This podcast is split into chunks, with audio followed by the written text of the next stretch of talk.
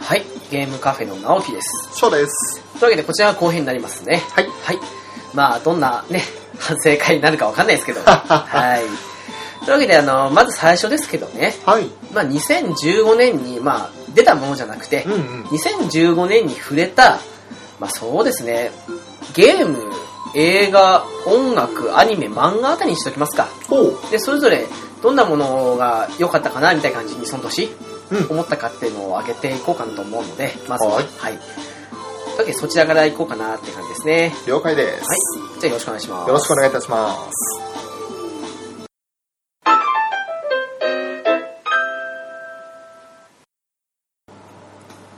さあ、そんなわけで2015年ですけど、はい。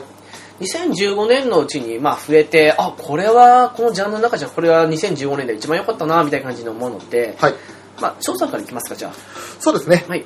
まあ、ゲーム関係ってことで言えば、やっぱりメタルギアソリッド5ファントムペイン、そうなりますね。間違いないですよね。うん。こればっかりはもう、自分の中であの、まあこのポッドキャストを始めてからメタルギアのことを知ったようなもんですから、いい年でしたね、そういう意味で言うならね、すごいなんかきっかけというか、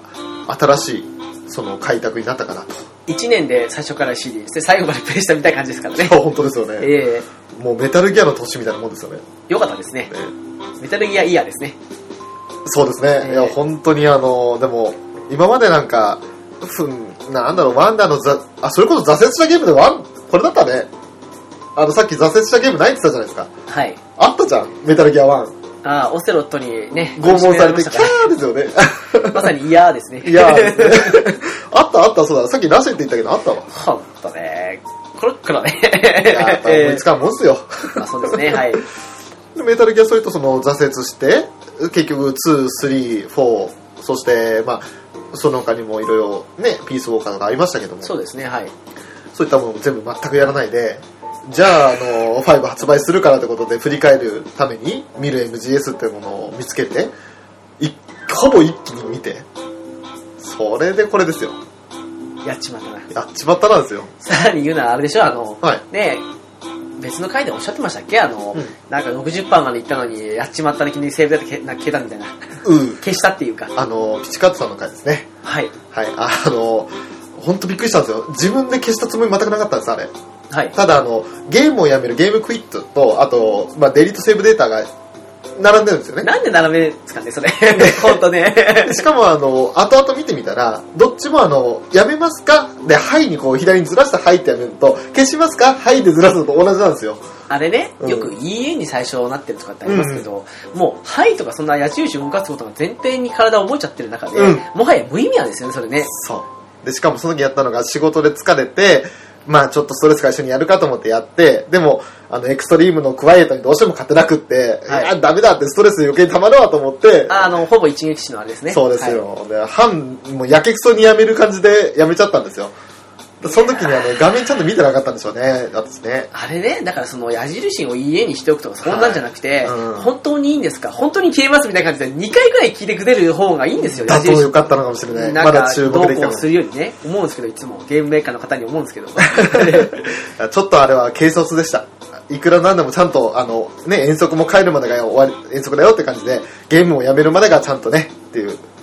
失敗しましたね。なるほどね。はい、今、結局3%ですよ。 私、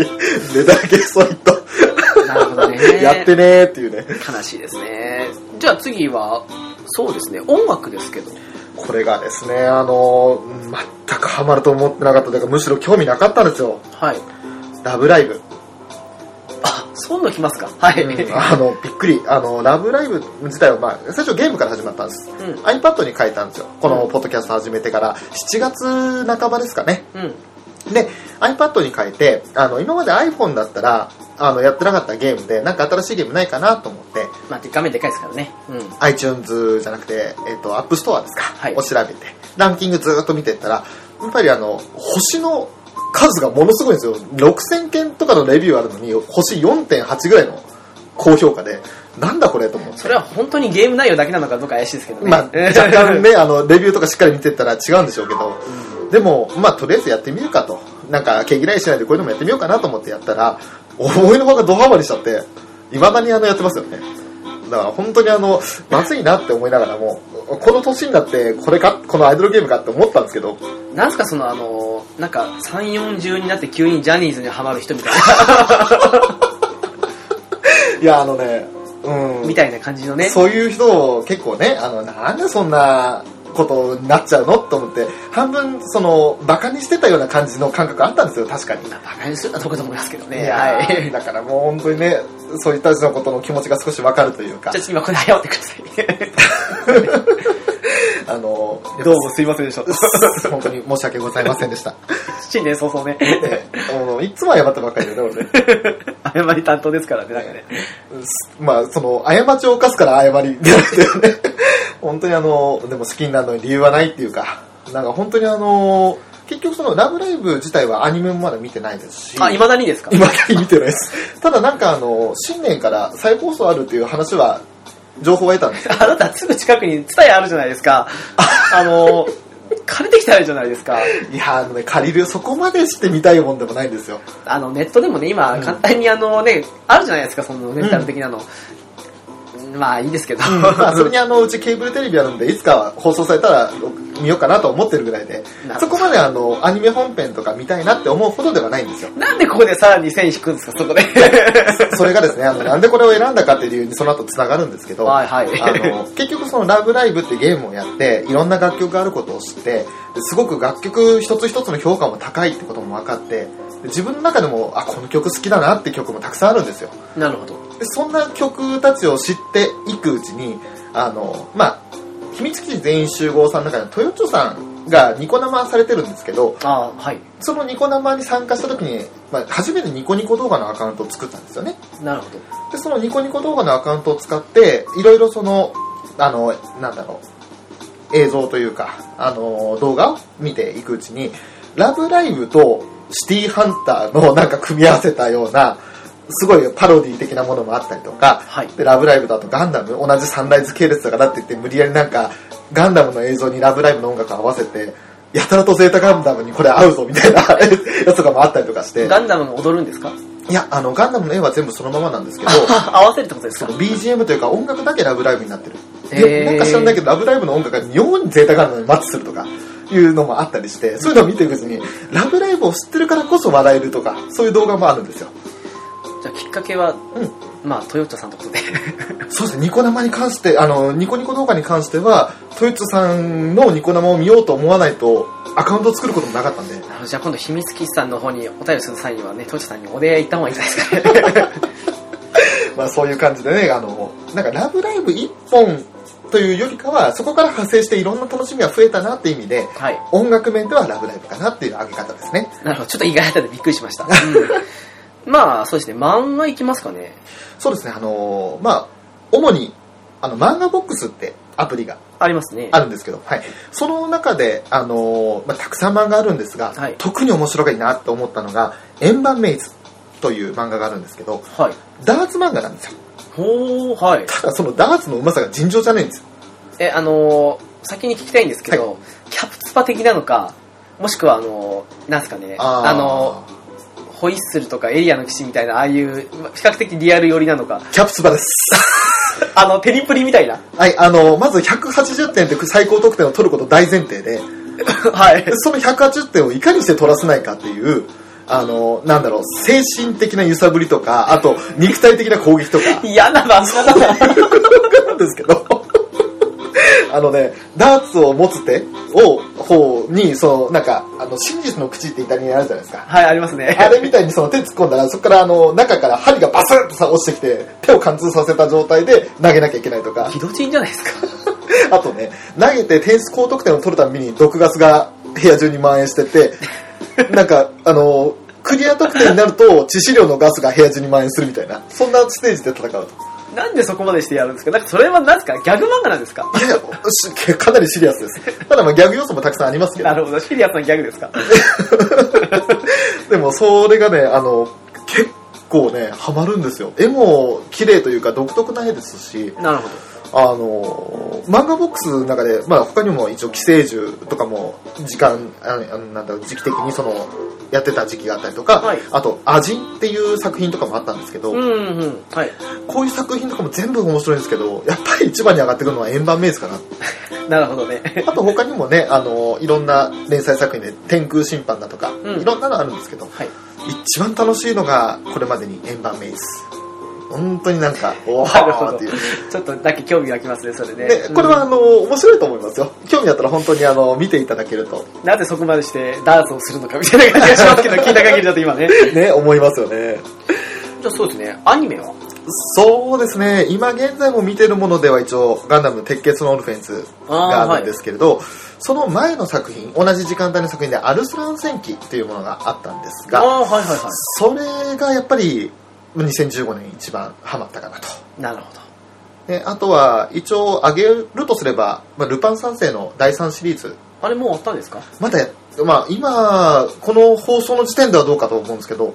あの2015年の12月まではやってましたなんかうちのおちびがたまに日曜に早起きして見てたみたいですけど、あなるほどえあれはなんかなんか面白いです今そうだな多分11話か12話ぐらいで終わってるんで終わると思うんでえああなるほどね、もしかしたら2015年いっぱいで終わっちゃうかなすいませんこれあの時空の歪みが今あるので、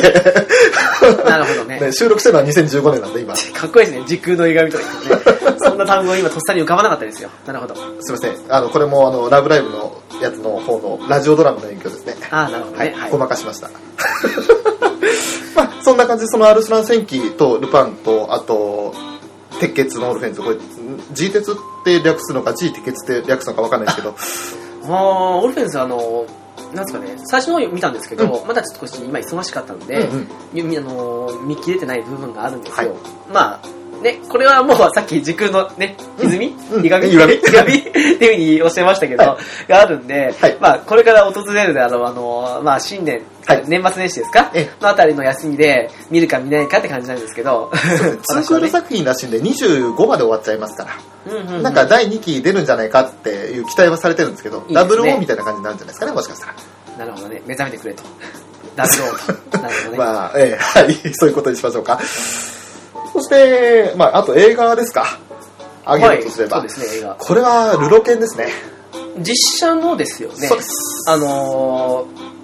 まあちょっとあの話になっちゃいますけど最近あのー連しね、連続でやってましたよねはい、あの、11月、10月から11月にかけてかなにやったんですけど、あの、3週連続ルロケン祭りっつってやっててど、それを、まあ一応第1作目だけは見てたんですけど、はい第2作、第3作のあの、前後編というか、京都大火編と、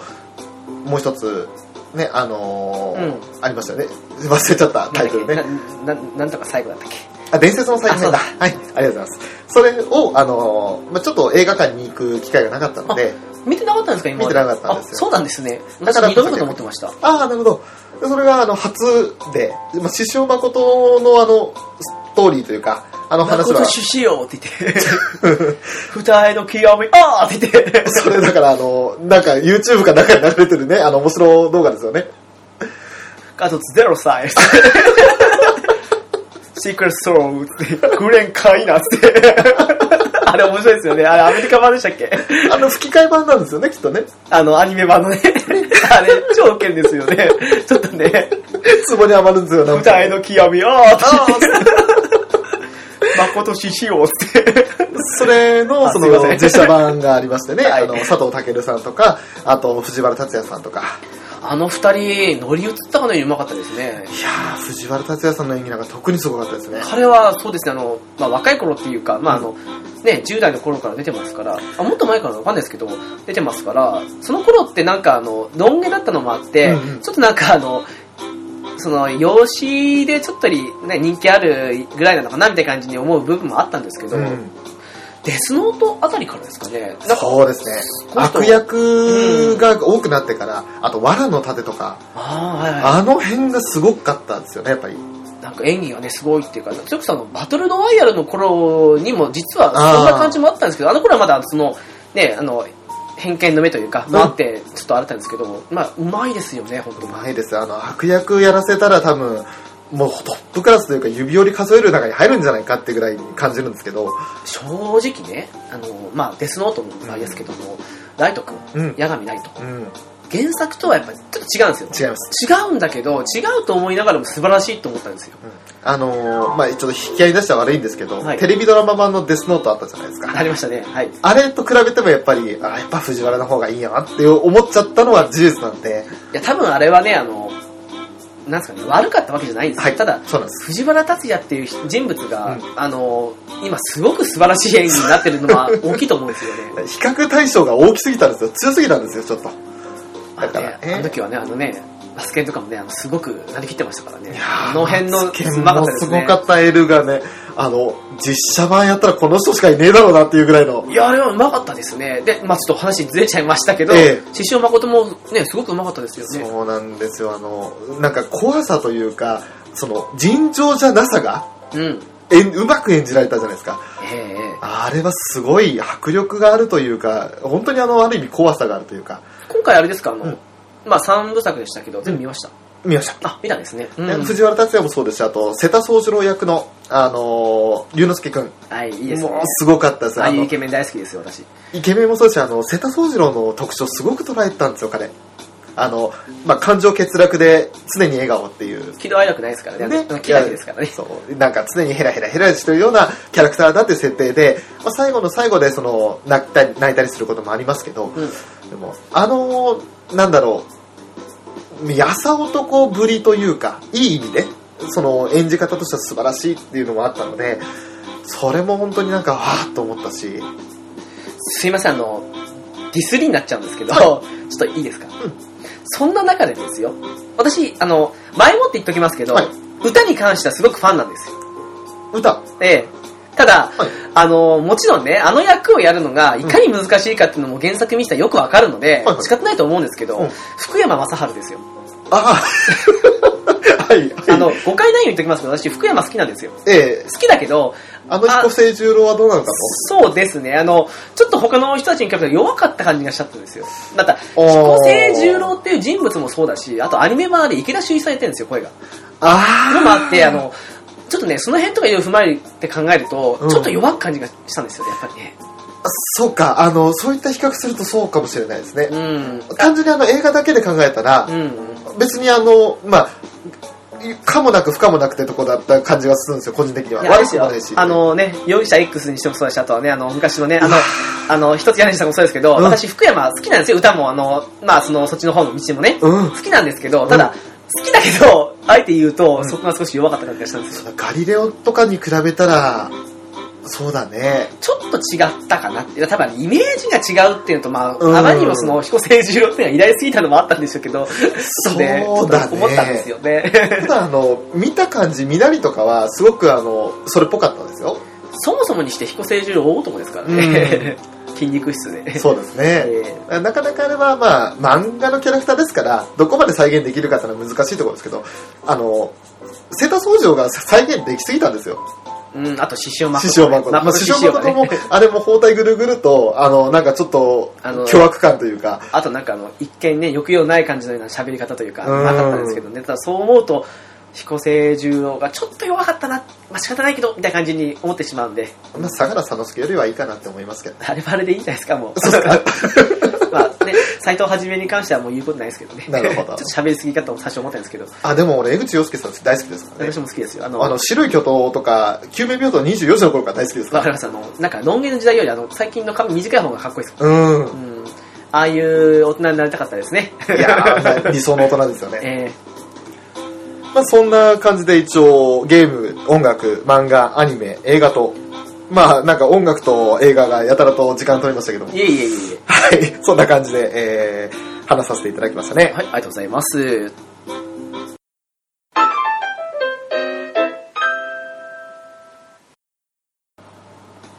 まあ、そんなわけで私ですか。そうですね。はい。えー、まあ今年触れた中で、それぞれ一番良かったと思うもので、まずゲーム、なんでしょいや、同じですよ。メタルギアソリッド5、ザ・ファントムペインですね。う。まあ、間違いないですよね。あのね、もう少し早く発売して、もっと触れてたんだったら、うんフォールアウト4ももしかしたらと思うんですけど、うんうんただね、言ってしまうと私、あの、エルダースクロールってあの、要は、スカイリムやオブリビオンのシリーズですけど、はいあっちの方がどっちかって好きなんで、うんうんあっちの方で6出てて、もう1ヶ月ぐらい触れてたんだったら、もしかしたらそっちの方が1位だったかもしれないですけど、なるほただ、ね、 2015年に関してはメタルギア5ですよ。うん。えーまあ、メタルギアも言わずもがなというか、ファーストインプレッションなども出させていただいて、あと、もう今回あの、ケンタロウさんとの、そのメタルギア4の時にちょっとネタバレも少しさせていただきましたけど、少しどころかほぼ させていただきましたけれども、あー4とあと5の、まあそうですねネタバレの回ですね。はい。まあ、楽しい作品ですよね。まあよく言うならね、あれ、あの、本来の完成形で出していただけたら、あの、人生に残るベストゲームに入ったかもしれないですよ。そこが残念でならないですけどね。いろんな問題あったんでしょうけどね、うんなんかあの、これを出してからの、そのメーカーの落ちぶれ感というのはちょっと残念なね。みんなの信頼を裏切ったっていうのはね、ちょっときついですよね。そういう意味で言うなら、まあ、いやもちろんね、会社も、あの、もちろんそうだし、あと、そのね、その期間内に作れなかったというか、うんそういう部分でいうのは小島監督に非はあると思うんですけど、うんただそれにしてもね、うん。なんか伝説の終焉がこんなんでいいのかみたいな感じで思っちゃって、ま切ないですね。あそんな感じですね。はい。続いて音楽ではどんな、そうですね、あの、サム・スミスご存知ですか申し訳ないです。あの、ステイ・ウィズ・ミーとかあの辺の場所じゃないですかね。あーなんか、うん、聞いたことあるかもしれないけど、のですね、あの、まあ、ライティングズ・オン・ザ・ウォールって、はいまああの、もうこれをお聞きの時にはもうあの公開されてると思うんですけど、はい007スペクターの主題歌なんですよ。はがそうなんですけど、まあ、それ自体はもう曲自体は少し前に出てたんですけい。ど、うんうんこれがまああのすごく今年聴いた中ではすごくピーンときてまして、なるほうん、まあサム・スミス好きなんですよ結構ど。おー007はダニエル・クレイグ編はほ全部好きなんですけどね。 ああカチノ・ノワイヤルから彼でしたっけ、えー、あの、スカイフォールとか最初ね、ダニエル・クレイグ、まああの、なんか英国人っぽくなかったので、初めてですよねあの金髪のジェームズ・ボンドって確かなんかちょっと、うん、なんか違うんじゃないかなって思ったんですけど、見てみたら全然ですよ。うーんあの、うん、あ、いいね、このジェームズ・ボンドと思っちゃいましたよね。 007はねまあ間飛び飛びになりながらも3分の2ぐらい見てるんで、まあ、結構あれですね一番あの、強烈に印象に残ってる007は、てかジェームズ・ボンドはピアス・プロスなんなんですけど、ショーン・コネリーじゃなくて違いますね。ああのーやっぱりゴールデンアイが強烈なんで、個人的には。ああなるほどねだからそれでピアス・プロスなんが一番かなって思ったんですよ。で、つそれがだジェームズ・ボンドだってイメージが個人的にあったので。ああまあ我々のねね年代というかそうなってきたらそうでしょうね、ね。私映画に関しては古いのも全然見るんであなるほどまあ、その辺もありますよねやっぱりねねうんだからダニエル・クレイグに関しては、ちょっと最初は違和感あったんですけど、うんまあ全部全然全然。もう今だったら違和感何それって感じですよ。いやいいと思いますよ彼うんすっごいかっこいいですよ。そうですね楽しみですね、スペクターね。うんまあすいませんそんなこと言いながら私はあのね見に行くのは「スター・ウォーズ」なんですけどてーん。 いや、はいもちろんどっちも好きなんですけどね、どっちって言われたらやっぱスター・ウォーズ行っちゃうんです よ、私ね。まあそうでしょうね。えーまあ続いて漫画ですか、はい。デストピアっていう漫画なんですけど、はい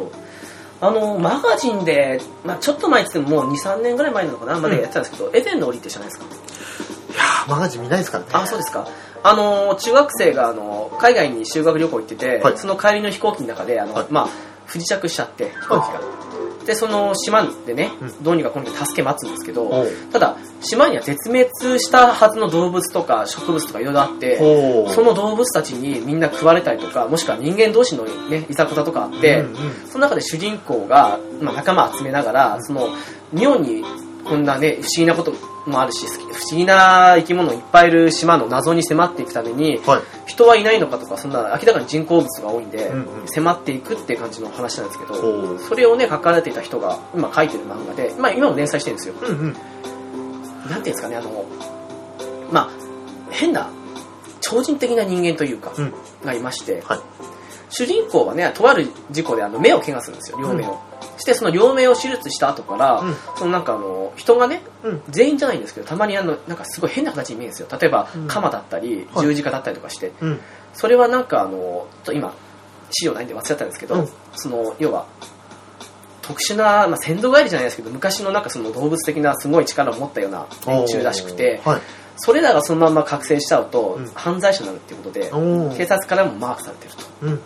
という中で、まあ、あの主人公はそのあの異常者なのかそうじゃないのかっていうのをその見て見分けることができるんでおー異常者はそのさっき言ったようにその顔の部分ですか首から目の部分が、その鎌だったり充実かとかそれ結局あのその人があの固執してるものらしいんですけど、うんが見えるうん。というのがあってそそれであの、まあ、それぞれ過去にいろいろあった若い女の子3人なんですけど、まあ、それ彼女たちも警察なんですけどね、の警察の3人と協力して、うんその異常者たちを、まあ、次々事故事件を起こしていくんで、それをまあ撃破しながら解決していくって話で今345巻かな出おーてるんですけどね結構面白いですよねこれはやっぱり名前の由来はそのデス殺し合いとあとユートピアっていうのがあったりですかそんな感じだと思いますねなるほどはいとあとはそうですねうーんと「毒虫」っていう漫画かな毒虫ですかもともと孤独かな確かはそういう孤独であってたかな確か小説版なんですけどポイズの毒じゃなくて論理の方の毒そうですねはああ違う違う違う違う、うんまあ、毒ですよもうあポイズンの方ですあよポイズの方なんだうんまあ、その小説が元になってて、うんでその小説は後読みで見たんですけど、はいただあのその漫画自体はですね、うんあのー急に目覚めたら、うん廃校の中にいたとうんであの知ってるかもあ知ってますかあのなんか結構しそうみたいな感じで78人そうです集められて、はい大人のなんかヤンキーっぽいやつもいればすごい冷静な男もいたりキャバ嬢がいたりとかキャバ嬢もいたりちっちゃい子供もいそうたり女の子とオタクな風の男とかいてでなんかあとちょっと好意を吸ってるみたいな女の子もいたりとかそうでそすうねあ知ってるてますそれだうんうんがいてあの要は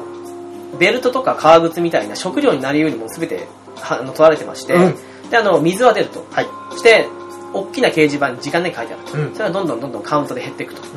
んいう中で閉じ込められてそこに何をしろっていうふうに言われるわけじゃないんですよ、うんうんあのね、よくあるじゃないですか閉じ込められてお前らこれから殺し合いしろとかいうふうに言うわけじゃないんですよ、うん何もないんですようんない中でどう見てっても水は出てあとあの漫画版の方で準拠と話しますけど、はい水は出てしたらウォシュレットのトイレもあるとはいただ、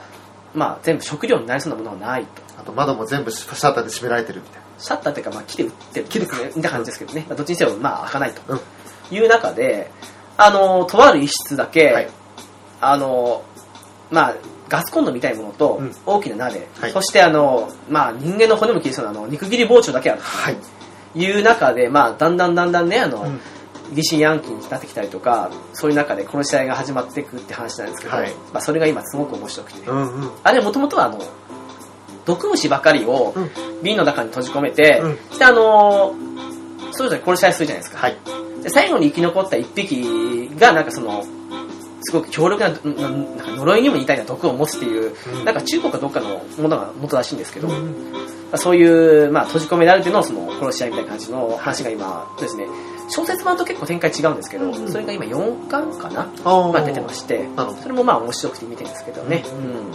なんか結構その殺しとか結構ハードな感じのやつが好きなんですねグロいですよただそれぞれがねあのいろいろあるんですよ例えばあのちょっと今パッと浮かばないんですけど、はまあそれぞれの中のあれじゃないですか傲慢だとか,、うんうんなんかそういう感じのはいにあった罪を持ってる人たちばかりでうんうん一、人はまあそのね昔人を殺したとかうんもう一人はなんかそのあ煽った結果そのね家族一人あの家族丸々その事故に遭わしたとか、うんうんまあそんないろいろ罪は持ってる連中が集められてるわけですけど、はいうん、そんな中でその、まあ、騙し合いであったりなんかそのねだんだん時間経過して空腹とかの中でうん孤独に襲われたりしてそのはねい人殺しをし始めるとかあそういう感じの話であ少精し神的におかしくなっていく様を見ていく感じですかねそうですね少しグローシーンもあるんですけど、はい話としては面白いとなるほど続いてはアニメですね打って変わってあのー正直ねあんまりアニメ見ないんですよ、まあそうでしょうねほとんど見ないんですよ、はいなんでねあのちょっと迷ったんですけど、はいまあちょっとあれですけどビルドファイターズトライカーのガンダムのねああなるほ前作が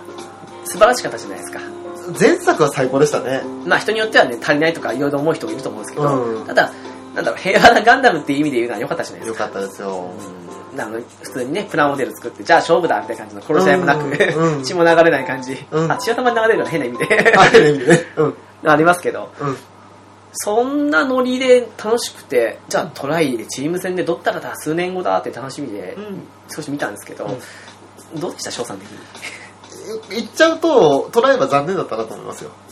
いや正直にあの見た絶対数が少ないんで、はちいょっとあれなんですけど、まあ、残念なところの方が多かったっちゃ多かったんですよ。うんまあビルドファイターズ基準でやっぱ見ちゃうじゃないですかそうなんですそれよ。こそあのあれですよ初代見てハファイナーとしてがゼータ見てどう思ったかみたいな感じですようんうんうん。それよりもゼータはゼータで素晴らしい作品なんですけどそれとビルドファイターズまあ元最初の一番のものとトライというのは印象的に違うかなと何より一番だと主人公がちょっとっうーんていうのがあったんですよね、何かと次元派王流次元派王流って言うとうるさいなってもうね途中で聞きたくなくなるぐらいのレベルだったんですけどそうですねただまああのいい部分ももちろんあってあったうんなんかそれぞれねそのあのなんだろうそれぞれの機体のかっこよさもそうですしあとあとうん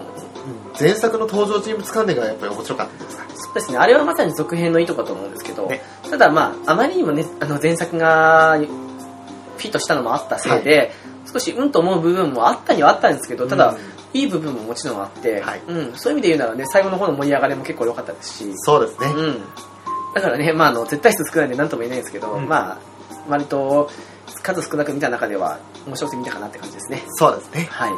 まあ、個人的にはあの好きな声優さんもたくさん出てたんで、ああなるほどはいはいそういった面でも面白かったなとありますしうん、あとやっぱり何よりも気楽に見れたガンダムというのが一番ねそうでしょうね子供向けっちゃ子供向けなんですけど少なくとも人は死なないですからねあとやっぱりラルさんの存在が大きいですよねあのー声優さん途中でねあのバトンタッチしちゃったのは少しあれですけど、ねうんただ変わった方もやっぱ上手い方ですからねそうですね、うん違和感はなくもう個人的にはすんなりきましたけど あとねみんな大好きでね三代目名人がねいやーそうあのねただ3代目名人はやっぱりあの3代目になる前のあの生徒会長だった頃の方が、結城達也さんですね、はあの BGM 的にかっこよかったんですよい、いやでも誰もがあの BGM 来た瞬間あ来たと思ったじゃないですか最高ですよ本当になんかあのおよそガンダムらしくないというかすごいラテンチッ クなでまさかのデッドウォーリアーでびっくりしましたよ今おーこの機体出すのかと思ってうんうん俺今なら知ってる人そんないないんじゃないかと思うぐらいのもんであでもトライはそういう意味で言えば日の目に当たらなかったガンダムも多かったですよね例えばあのクロスボウンガンダムフルクロスとかも普通に出てたじゃないですかああ出てましたねはい、あのしかもなんか結構スウェーデンかどっかの強い子で一人で全部やるからサポートお前らに任せたみたいな感じで信頼してるんだけど仲間を二人を両機をさすごいあのサポート専門にさせてうん回復のためになんか、あちょっとそうですね場所を、あの用意させておいてモラが戻ったらすぐにチャージできるようにみたいなさ、あれはまさにあれですよねあの前作でねうん、まあ翔さんも大好きなねあのまあ声優さんがやっていた間やる気ないねんちゃんですけどやる気ないねんじゃ ねえよ まあねゆる気あいねん だ間よゆるきあいねんですけどね、はいまあになんかあのねやるなら自分でやらないぐらいの感じに説教された少年ですけどねああそうですねうん、そういう意味じゃねやっぱり前作見てると続編で楽しめるっていうところがありますからね、ねえそういうのでよかったなと思いますよそうですねうん続いて映画ですかあの、ちょっと、うん、こ去2015年でいいとか少し曖昧もあるんですけど、はいはい風立ちぬですかね、おうジブリの。はいまあ、宮崎駿監督最後の作品ですけど、ん今のところはね。地上波でやったのは2015だったと思いますね。ですよね。はい。ちょっと私、あの、映画見にはい行かなかったんですよ。うん、あのーそう、金曜ロードショーだと思うんですけど、うんで、初めてやった時に見たんですけど、い、や、あのーいや、わかるんですよ、うんネットでね、なんか最後の盛り上がりがどったらってわかるんですけど、うんただ、あれはあれでいいと思うんですよ。すごい作品でしたよ。見ました見ましたああそうですかの、なんか引き込まれるんですよ。全体的に通して見たら、まあ、正直パッとしない部分もあるじゃないですか。まあそうなりますよねだから目目目玉と呼ばれるところが確かにないんじゃないのかもしれないですけど。エンディング盛り上がるかってそうじゃないんですよそうなんですあのー確か監督自身がねおっしゃってたと思うんですけど、はいまああのー主人公とあとヒロインですね、うんがあのー駅かでちょうど出会うと出会うというかまあねあのシーンが実質的なエンディングだよみたいな感じにおっしゃってると思うんですけど、うんまさにその通りだと思うんですよね、うんそこで行ってあとはその後日談じゃないですけど、はい。それを見るって感じであれ結局実写の方ね実際にいる方をモデルにされてる話なんで、うんまあそれでいいんじゃないかともちろんフィクションの部分あのヒロインの子なんて特にフィクションですけど、うん。とは言ってもうんあれはあれで良かったと思いますし、う。うんんすごくねあのあー涙出るいい話だみたいな感じとは違って、うんなんかすごくうん感慨深いと思う感じの作品だったので、そうですね。うんまあ、周りは評判は少しああだこうだ言ってはいますけど個人的には、うん、面白い作品だと思ったんですよねねいい感じですよ。はい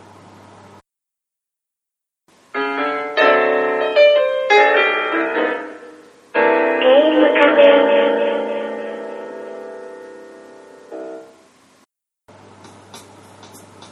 まあねここからは反省会も込みですけど、はい。まそあうですね。 50回ですよ、ううんん。まあ番外編含めたらもっとですけどうん。あのーちょっとね我々2人のというかはい。 50近くやってきた中で、うん。まあベスト3じゃないですけどなんかこれ面白かったなみたいな感じに思った回上げていこうと思うんですけど、どおー、うですかね、第3位からいきたいんですけど、どうですかね。第3位ですね。翔さんは、なんか第3位的に上がるとなるとどれになりますかうーん、まあちょっと3位っていう順位だとちょっと残念な感じもするかもしれないですけど、はい。 3位だったらアンチャーテッドとか面白かったか第何回ですっけな。えー、っとですね、14ですね。第14回のアンチャーテッド。はい、アンチャーテッドエルドラドの秘宝。はい。まあ、それまでその14回までやってきて、はい。なんか急に新しい近年の作品だねっていう話になって、ああ、そういえばそうですね。はいうんで上げて、まあ、プレイステーション3のソフトですけどもアンチャーテッド結構なんかなんだろう B 級映画だけどいい意味で B 級映画だよとか、ねえうんうんあとまあ、キャラクターたちもみんな明るくてねってすごいなんか楽しんであのプレイできる映画っていうコンセプトですけど、まあそうですね。ねはい。それがすごくあの本当にそのまま言葉の通りだなっていうのが分かる作品だったよねっていう回であの上げさせていただいた回でしたよねなるほどね。対して直樹さん第3位といえばあのですね、は第、まあこれ初期の方なんですけど、うんまあ第8回ですね。はいゲームの都市伝説怖い話。うんうんこれはね、あの、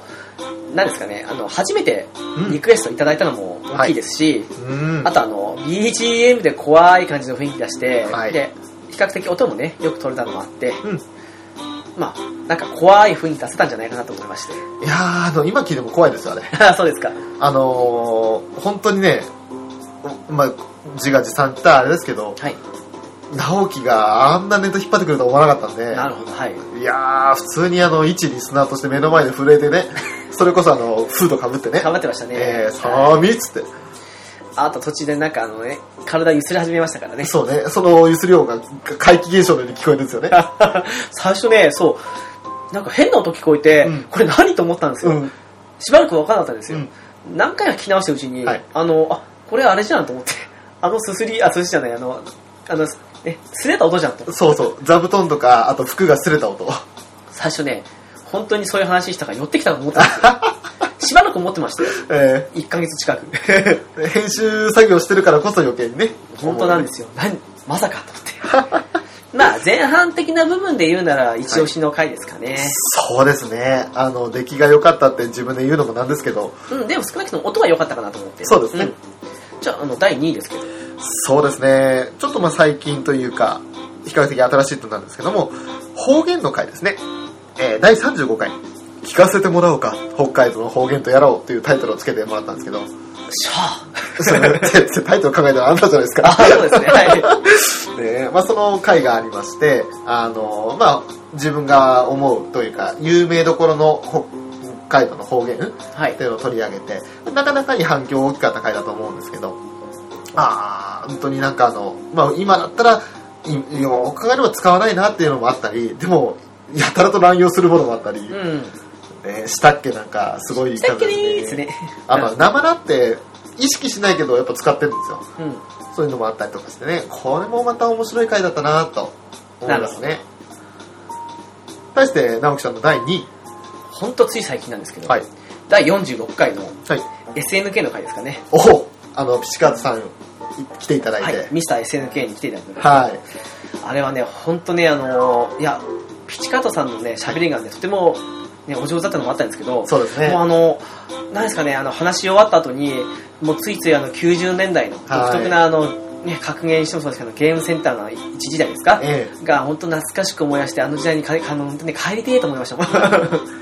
ちょっとね、個人、ショート個人としては、あまり参加できない部分も多かったので。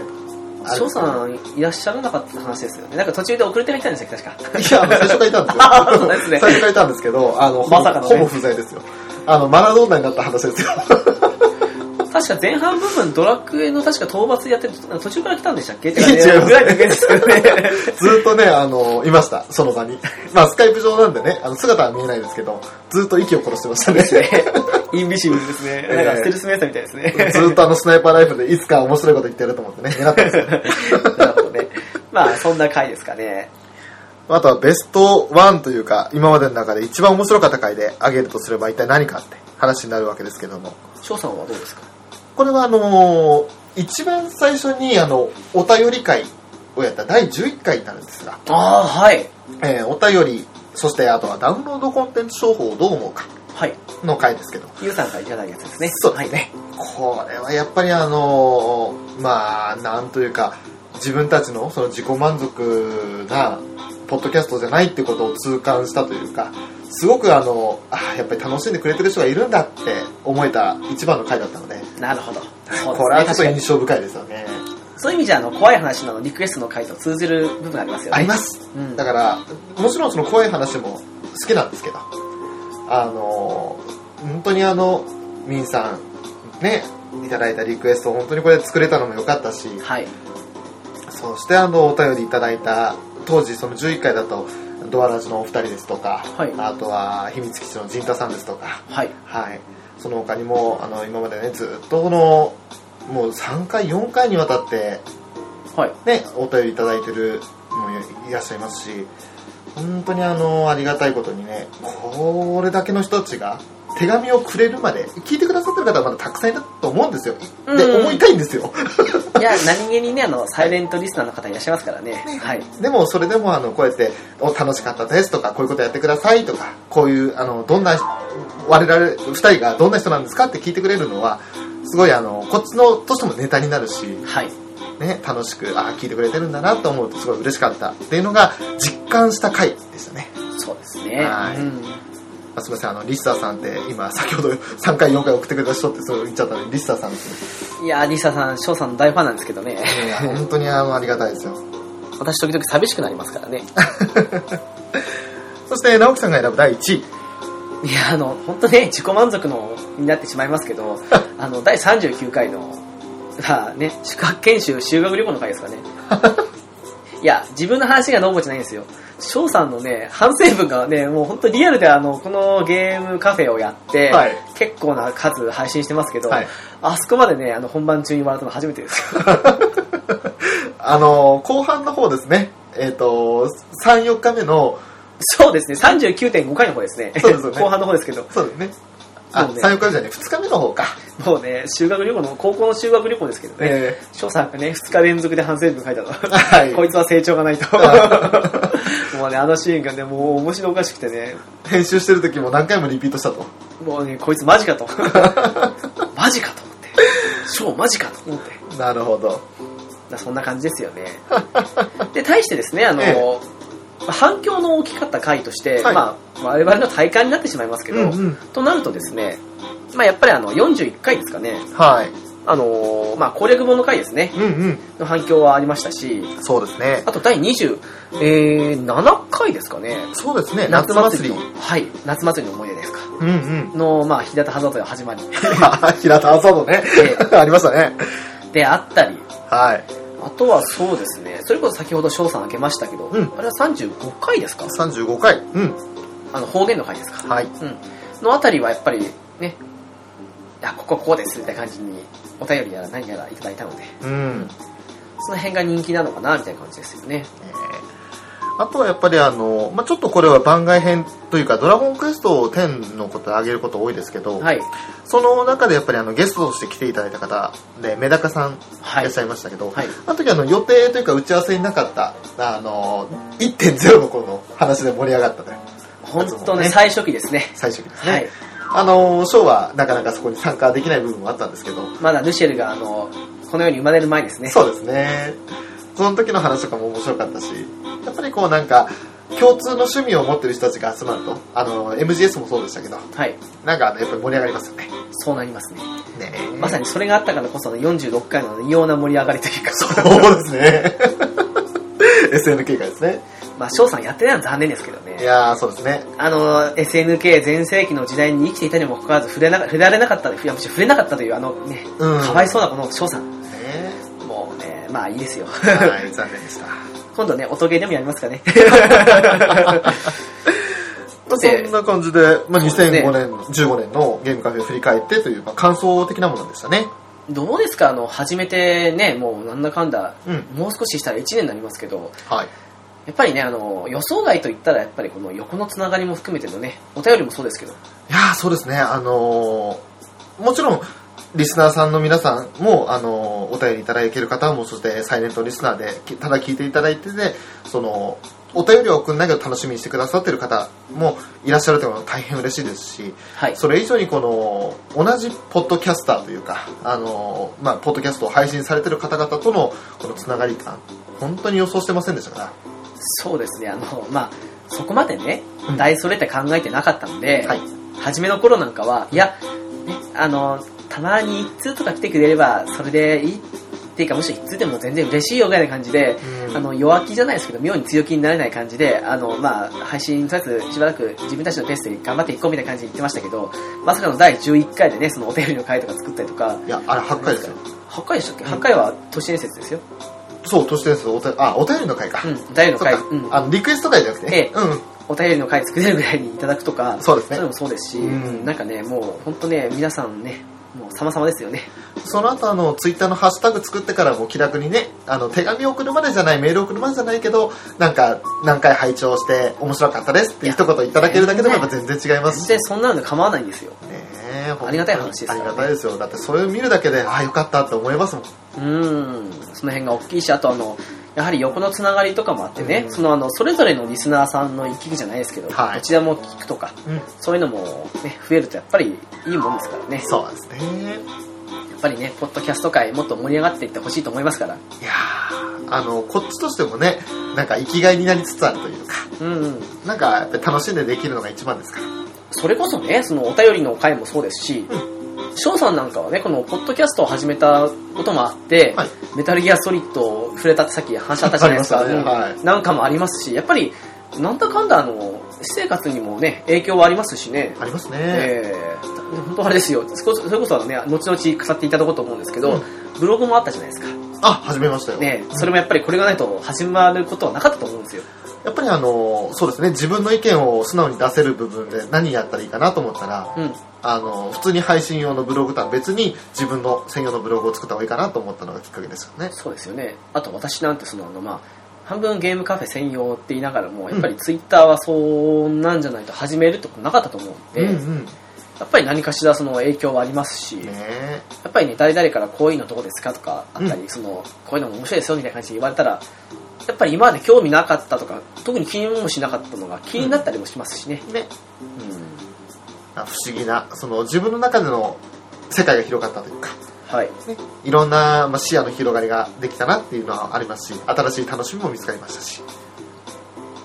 まあちょっと残念なのが、最近翔さんのドラクエ10のやる気がちょっとっていうのがあれですけどね。いやーそれが痛いところですねやっぱりなんかあの、まあ、それも後々語るブログの方でね、はいあのちょっと詳しく言おうかなと思うんですけど、はいい、ろいろありましたからねまはあいそのいろいろも含めて、まあ1年、もう少し1年ですけど、2015年の初期に始めて、まあ1年、もう少し経ちますけど、その辺で、まあいろいろあったなとそうですいねう感じですね。面白い1年でしたよはい。まあこれからまた新しい1年、新しいゲームカフェが始まるわけですからね。そうですねはい。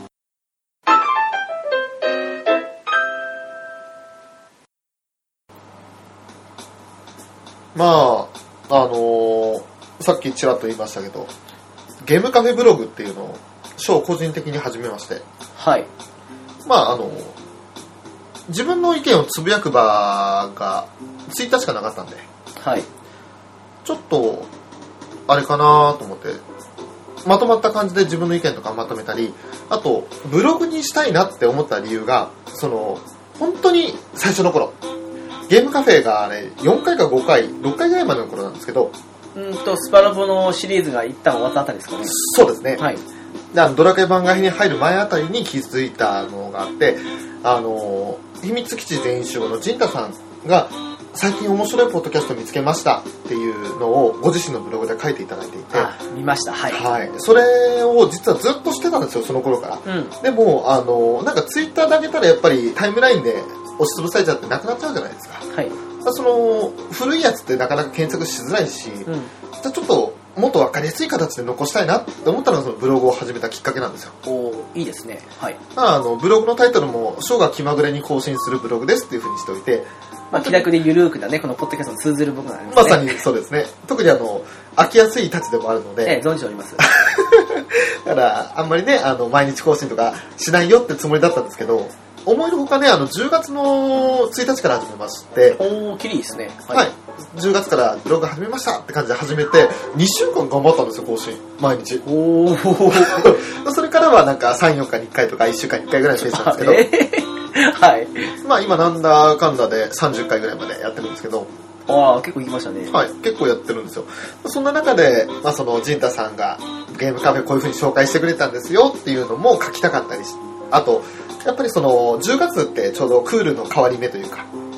それこそあの、鉄血のオルフェンスとかも、その頃から始まってるんですけど、はい。その辺の始まったそのルパンの話、オルフェンズの話、あとはその他まあドラクエとかの話もいろいろ書いてるんですが、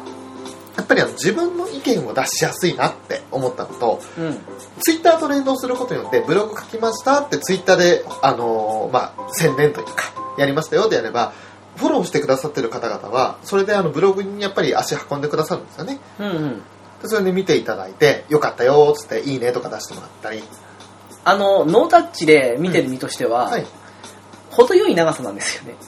もちろんね、あの、もう少し長い方が、あのうん読み応えとかあるのかもしれないですけど、うんうんちょっと見る分にはちょうどいい長さだと思って思ったんですよね。 2、3分でパッと読めますよね、多分2、。3分かかるんですかかかんねない、かかんないかな。いやでもまあ人によりますね。読む長さ違うんで。ちょっと長いブログ記事もありますから、うんうんそれを踏まえると、じゃあ、うん、1、2分で、 ささっと読めるぐらいの文章量というか、文字数なんそうですね、あの、週刊誌でね、あの、1話1話完結のものもあれば、たまに少し3、4ぐらいのシリーズ的なものもありますからね。あそういうものもあっていいんじなゃないかと思うんですけど。はあそうだから本当に気楽にパパッと読めるブログになっちゃってるっていうか、自分がそんなに長く書けないのが残念なんですけど、お っと、はい。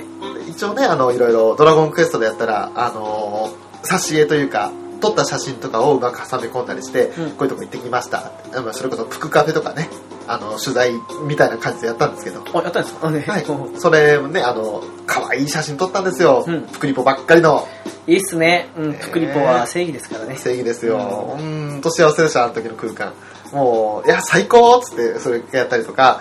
まあちょっとあの、ドラクエのブロガーさんみたいな風にやったんですけど、全然足元にも及ばないぐらいの記事ですけど、それやったりしたり、あとは FFRK でラムザタクティクスのやつが来た時に、やたらとグランドアーマーとか、雲海の腕輪とか当たったよみたいな感じのやつを書いたりとか、あと他に、まあ、ちょっとドラゴンクエスト関係で、その、残念なというか、最近ちょっとあまり続かないんですよね、つって、2夜かから1夜かに戻しましたとか、はい。そういうなんか近況報告的なものもやったりとかして。あとはもう本当に最近ハマってることとか、自分が今やってるアプリケーションゲームだとか、ゲームとか、その、いろいろ自分の近況を主に書いてる感じですよね。なるほど。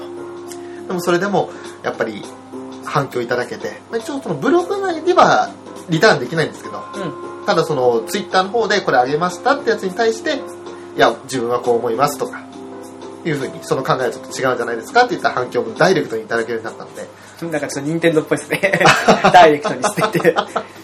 ただちょっとね、あの、変わった感じで、今までとは違う印象のある新しい試みだったのかなっていうふうに思いますね。なるほど。まあ今もなお続いてますというか、続けていきますっていうまあ感じ、継続は力なわけですからね。うん 力になるかないいことだと思いますよ、実際は。はういん。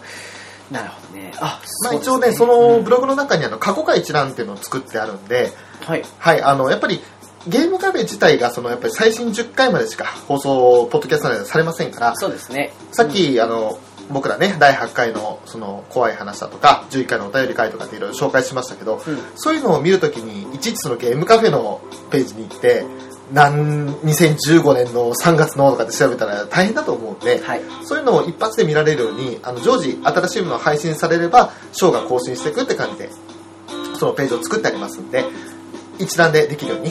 なってますから、いやーもうそれもできたのもね、まさにね、陣太さんですよ。そうですね。おかげですよ、本当に。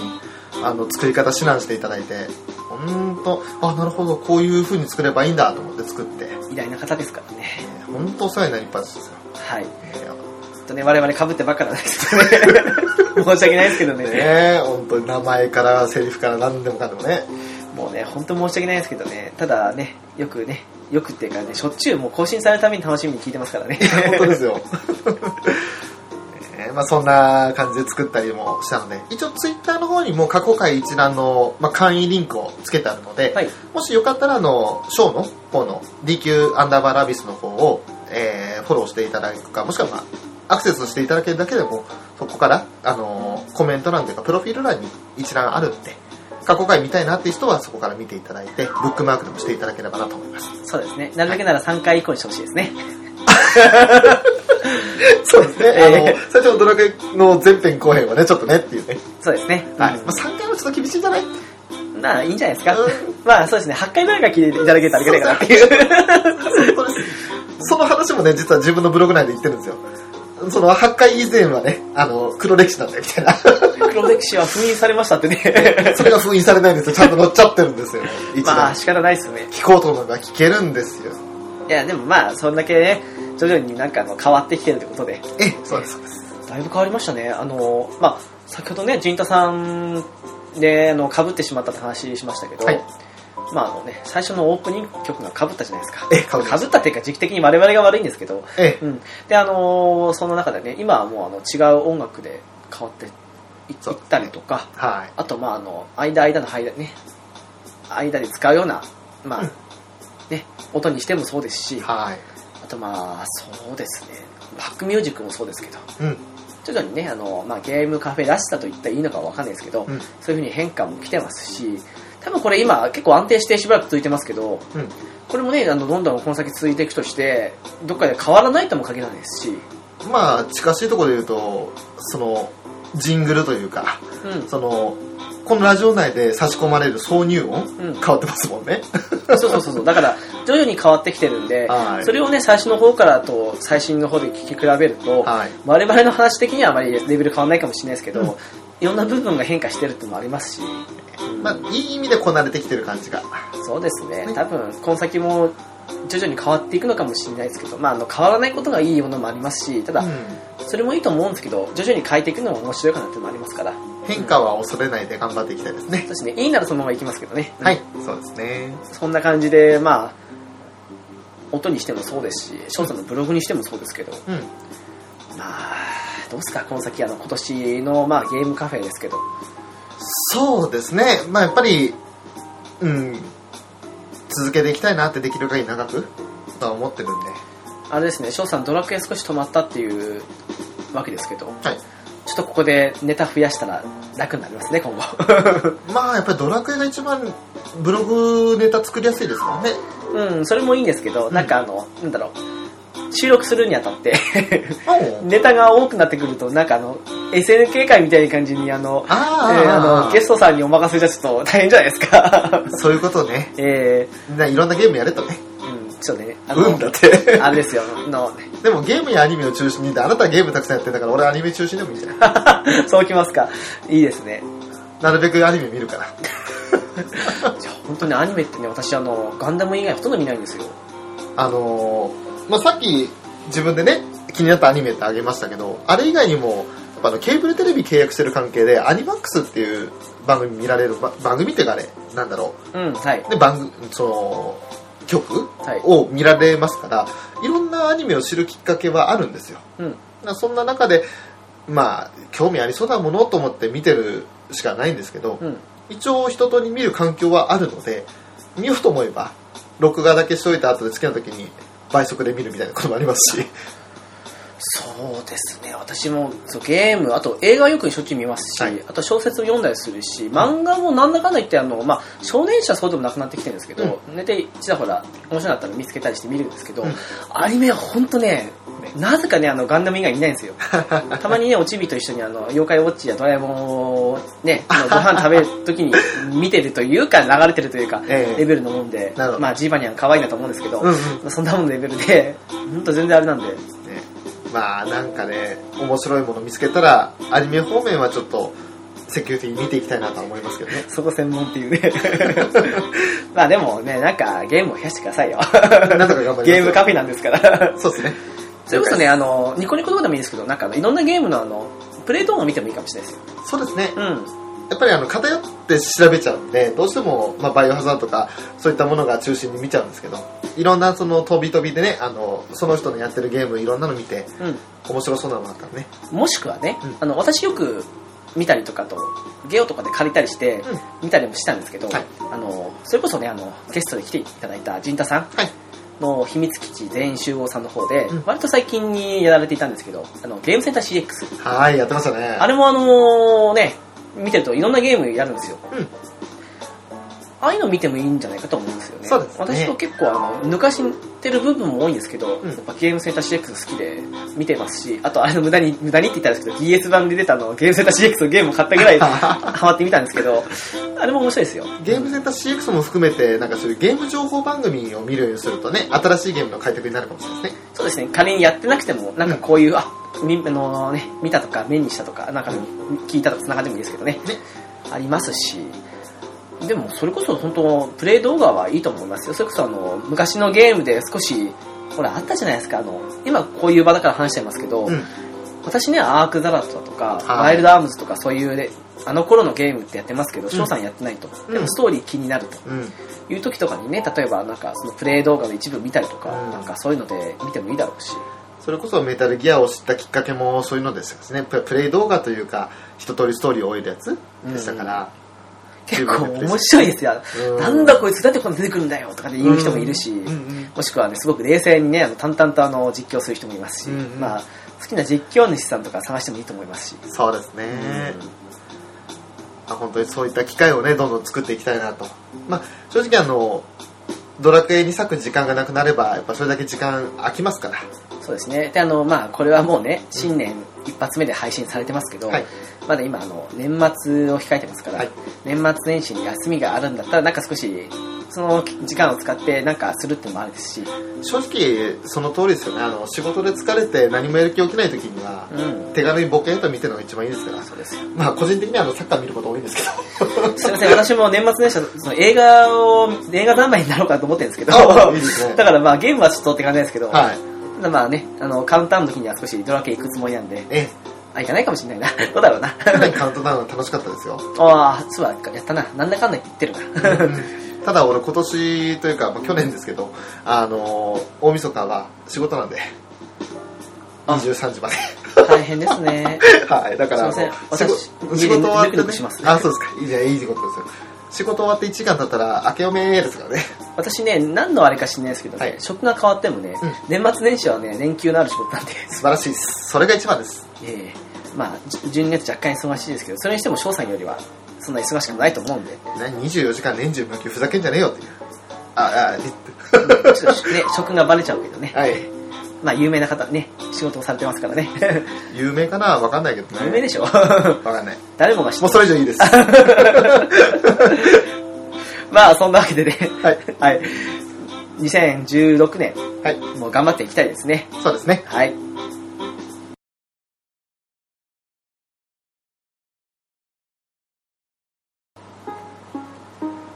まそうですね、はえい。2016年ですけど、まあ、あの、先に言ってしまいますとね、うん。結構あの、一時期ね、配信スピードがすごかったじゃないですか。いやー、頑張りすぎたって感じですよね。やっぱりはね、やっぱりあの、配信して波に乗ってきて、で、はいあの、お便りなんだ、ね、メールやらいただいて、うん。少しあの、嬉しかったっていうのもやっぱりありますよね。うだって冷静に考えてくださいよ。9ヶ月ですよ。12月の時点で。ん。はい。 50回ですよ。はい。 1年、1週間に1回配信しても普通48回なんですから。はい。 9ヶ月で50回言ってんだから、俺ら。てか、50回って、ナンバリング上50だけど、番外編とか合わせたら60超えてんだから。もうあの、一郎のアンダース並みにあの、すごいペースですよね。いやー、本当ですよね。まあ、一郎さんの比較に出すのもびっくりしたからね、今。あの、ええ。 全盛期の一郎ね。いやー本当にそうですよ。だから、あの、冷静に考えたら、一覧にこれだけ、ね、その、今、この放送時点で、9ヶ月、いや10ヶ月目に入った時点で、50回とプラスアルファがずらっと並んでるのがおかしい話ですから。普通はね。えだからあの、まあ、来年以降はまあ、ある程度ペースは落ち着かせますけど、えうん。ただそれでもあの、どうですかね、2017年迎えた頃にまだ普通にやってたいですけど、その時にはどれぐらいいってるかわかんないんですけど、でもまあ、まあ、このペスだと2016の時点で全部合わせたら100になってるんでしょうね。そうですかね。各週、まあ各週で日本配信ならまあ1週間1本ペースですけど、うん。あ、そうですね、そうかもしれないですね。ギリギリ1回いかないかですかね。あの、まあ、それこそナンバリングだけで、第何回でくくったら話別でしょうけど、うん。件数だけで言ったら、あ、まあ番外編とか、あと50回 A 面とか、そういうのも合わせたら。だからなんだかんだ言って多分今後はね、あの、各週で、まあ日本って感じで、はい。まあ1週間1本ペースですけど結局は。そうですね。そんな感じでいけたらいいなって感じですけど、はい。今年はどうですかね、あの、なんだかんだ言って、その、そのね、撮っていった回で、我々の好きなタイトルっていうか、まあ、翔さんに合わせた部分もありますけど、はいで撮ってきて、ここまで来ましたけど、どんなラインナップなんですかね。それこそほら、あの、一覧表を翔さんがね、はい作られたじゃないですか。うんそれを見ても、あ、こんな感じのタイトルになったかと。なんか、うん当初我々思ってた、このタイトルなかっただろうみたいなのも多いじゃないですか。あーありますよ、たくさん。うんそうなってくると、今年はどんなタイトルがあの並ぶんだろうっていうのは少し自分たちながらのね、楽しみではありますよ。そうですね。やっぱりあの、メタルギアソリッドなんて予想もしてませんでしたから、最初。うん。そういうのも急にパッとで、いや、直樹さん主導でやりましょうよ、みたいな感じで、やり始めちゃったらこんなになってる可能性もありますからね。うん。もしかしたらあの、まあ、古い作品が多くなるかもしれないけど、あの、わあ、こういう作品良かったよねっていうのを掘り出してやっていくのもありだし、新しい作品が出たら、それについて取り上げていくのもありだし、うん。最近の作品だと何回かに分けて取り上げることが多いから、ああ、そうですね。特にあのアプリケーションゲームとかみんなが手軽に始められると思うのかうん。そういうのだったらね、あの、気楽に、その、最新回的に更新しやすいし、うんうん。今なお進化するゲームだったらいいですよね。それこそね、あの、まあ、よく挙げてるのはレコードキーパーですけど、ファイナルファンタジーレコードキーパーですね。あれなんてあの、まあもちろんそのスマホゲームですから、はいそっちはアップデートが来たりとかしますけど、うん過去回聞くと、あ、この頃、こんな構成でこういうの使ってたかっていうね懐かしさもありますよね。ありますよねうんそういうのはやっぱりあのドラクエに、ドラクエ10にしてもそうですけど、うんやっぱり、あの、アップデートが重なる前で、あ、こんなだったかと、それこそね、あの、メダカさんがいらっしゃった回ですけど、はい。 1.0の話で、あ、懐かしいと思ったわけですけど、うんうんそれってね、あの、今よりはるか昔の時ですから。うんうん。なんかおよそ同じゲームとは思えないこともありますからね。うんそれがやっぱり良くも悪くも今のゲーム事情ですからね。そうですね。うん。まあ、2016年も頑張っていきたいと思いますので、よろしくお願いいたします。よろしくお願いいたします。じゃあ、お知らせですかね。はい。それではゲームカフェですが、ゲームやアニメを中心に、ノンジャンルに気楽にゆるーく話すポッドキャストです。はい。ホームページは http コロンスラッシュスラッシュゲームカフェ c ー s a r n e t です。はい、メールアドレスですが、ゲームカフェアットマーク、アウトロックドット JP です。ツイッター ID ですが、ゲームカフェ01になります。お便り、リクエストなどお待ちしております。また、ハッシュタグ、えーこれはツイッターですが、シャープゲームカフェというハッシュタグを作っていますので、まあお手紙じゃなくてもね、このゲームカフェというハッシュタグをつけていただければ、私ども確認できますんで、そうですね。なんかすごい一言だけのね、簡単なもんでも全然構わないよね。 140文字の短い中で、パパッと楽しかっただけでも本当嬉しいので、つまらんでもいいですし。 ちいいですね。 ょっと傷つくけど。正直。 そうです、そうです。嫌なハードですからね。ええあの、脆いですから。ねはい。あの、あまりいじめないで そくうでだすさねい。。こんにゃくハードですからね。なんか、吸収とか弾力があって、びくともしなさそうでね。跳ね返る的な。ゴムゴムの風船みたいなね。 あ、そっちですか。 なるほど。ワンピースもね、今年取れたらいいですね。はい。そうですねん。小的には大好きな作品ですから。はい。はい。まあ、えーいろいろね、これからも挑戦というか、いろんなの取り上げていきたいなと思ってはおります。ですね。それこそね、50までの間では少なかったアニメや漫画の回も増やしたいですからね。そうですね。ワンピースは特にいいですよね。お互い見てますからね。おっとっとベンベックマンのあのシーンが好きですけ どね。すっちごょいうピンどポイントですけど。頂上決戦の時ですね。えー、何もするな、キザルって言 ってね。チャキとか言ってね。あ本当にあの、好きですね。何回も言いますねあの。おっとっとベンベックマンって。そう。でその後ちゃんとまだやる気があったかっていうシーンに繋がるんですけど。それこそね、あの、はい前半かなの方で翔さんあげましたけど、 はい。ルノーニケンシンなんかも漫画が原作なわけですから、ええそうでそす。ちらの方もやってみたいというか、私、ルノケンはすごい好きだったんで、はい。とかありますしね、まだまだあのネタには困らないというか、うんでゲストさんいらっしゃったら、そのゲストさん踏まえてもね、交えて、ちょっとそのテーマを決めたお話をしたりとか、はい。そういうのもありますから、そうまだまだうんいろんなネタが掘り起こすことができると思うんで、うん。はい。取り上げてるネタ多いようで少ないですかね、我々ね。そうですね。だから、その幅がね、どんどんできると、それはいいことなんで、はいリクエストでもね、ゲストに出させろでもいいですけど、はい。あればね、どんどんその幅が増えていくので、我々としてはとてもね、大歓迎ですね。そうですね。はい。じゃあ、そんなわけで、ね今年もよろしくお願いいたします。お願いいたします。すっかり忘れましたけどね、新年明けましておめでとうございますもんね。言ってないですよね。うん。でもまあ、まだ我々明けてないですから。そうなんですよ。だから、あの、いろんな意味で、あれだね、2月頃に配信されるやつが新年明けましたになるかもし れないね。 そうですかね。ねまあ一応今のところ1月の終わりの方と思ってるんですけどね。えまあ、その辺はどうなるかわかんないですけど。うん。まあでも、うん、後で付け加えとくのもありかもしれないですね。改めましてね、その、開けて一発目の時には、それを言おうと思うので、はいここではあえてあの、まあ、過去を、過去というか、その、1年を振り返ってるんだな、こいつだみたいな感じに思っていただければありがたいですね。時空の歪みがあるんでね。え、そう、時空の歪みがあるからね。ねはい。というわけで今回はゲームカフェの直樹と、はショーでした。い、えー次回もよろしくお願いします。よろしくです。